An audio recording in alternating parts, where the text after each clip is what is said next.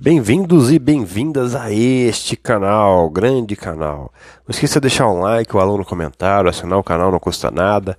E hoje o meu desejo do fundo do coração que eterno e bondoso Deus te abençoe, te abra os caminhos, te dê muita paz na mente, no coração, para você ter boas ideias, grandes ideias e depois você vai contar aqui pra gente o que, que aconteceu. Independente da sua religião. A árvore não se conhece por religião, mas se conhece pelos frutos. Então vamos ao estudo de hoje. Está em Gênesis 8, 21.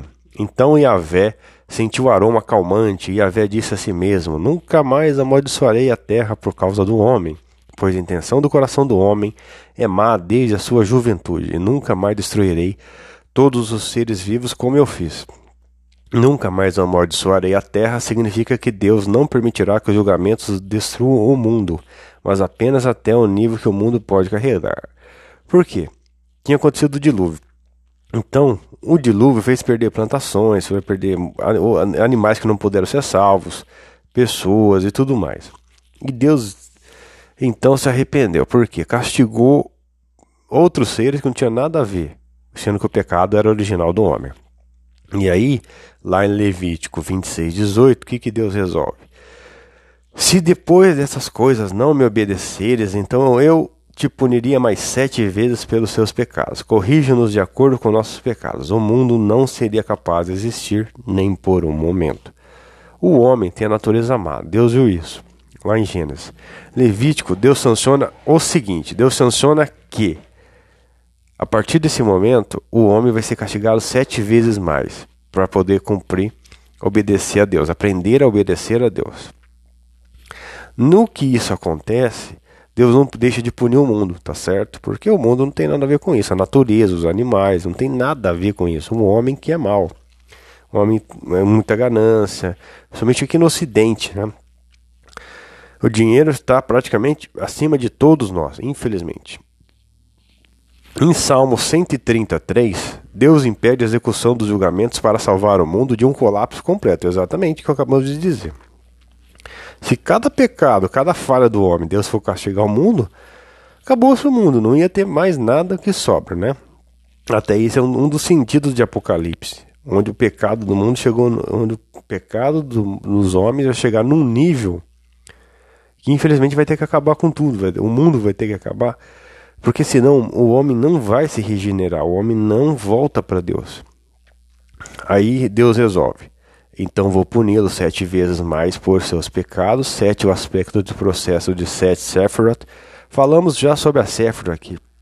Sephiroth é uma centelha divina, são centelhas divinas que Deus implanta na nossa alma quando vemos, viemos a este mundo. Né? E são virtudes que devemos, é, como talentos que devemos é, não devemos economizá-los, devemos aplicá-los né, para melhorar a nossa vida e melhorar a vida dos demais, dos nossos companheiros aqui de, de vivência na Terra. Alcançamos o sétimo, isso é Malchut. Há um estado de repouso que é chamado de ano sabático. A palavra hebraica significa omitir e liberar. Então, a cada sete anos, ou a cada sete dias, ou a cada sete meses, os judeus praticam a liberação. Liberação do quê? Do perdão, liberação das energias, daquela carga, que é muitas vezes até negativa, que muito trabalho, muito estudo provocam, né? Você fica ali, fica até estressante, fica só naquele ambiente, então, então a cada sete, sempre em sete.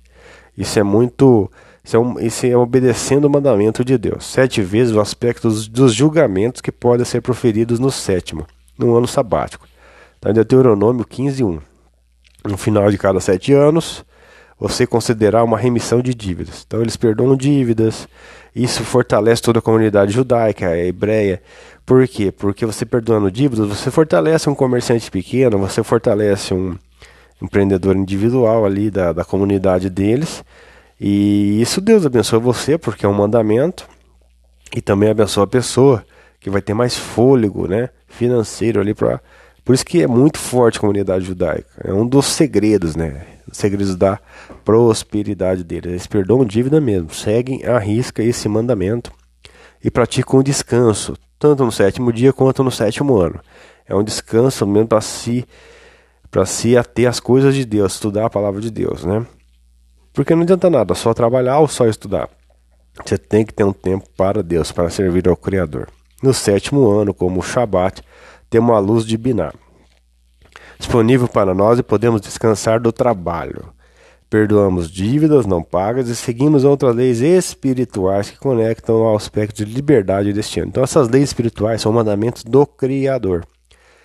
Então, todos aqueles que o seguem, Deus os abençoa e não os castiga como lá em Deuteronômio nem em Gênesis. Porque se vira o castigo é sete vezes mais, e se vira a bênção, também sete vezes mais. Eles estão obedecendo ao Criador. É isso que o Ocidente precisa aprender mais com o Criador. A ouvir mais a sua voz, a dedicar mais tempo às coisas de Deus. Né?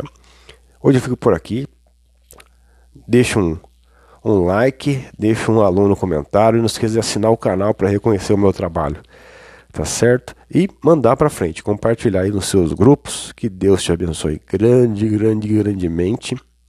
E que grandes bênçãos venham aí bater a porta da sua casa, do seu lar. Tá certo? Até o próximo vídeo, ao próximo áudio, se assim o Eterno permitir. Fui.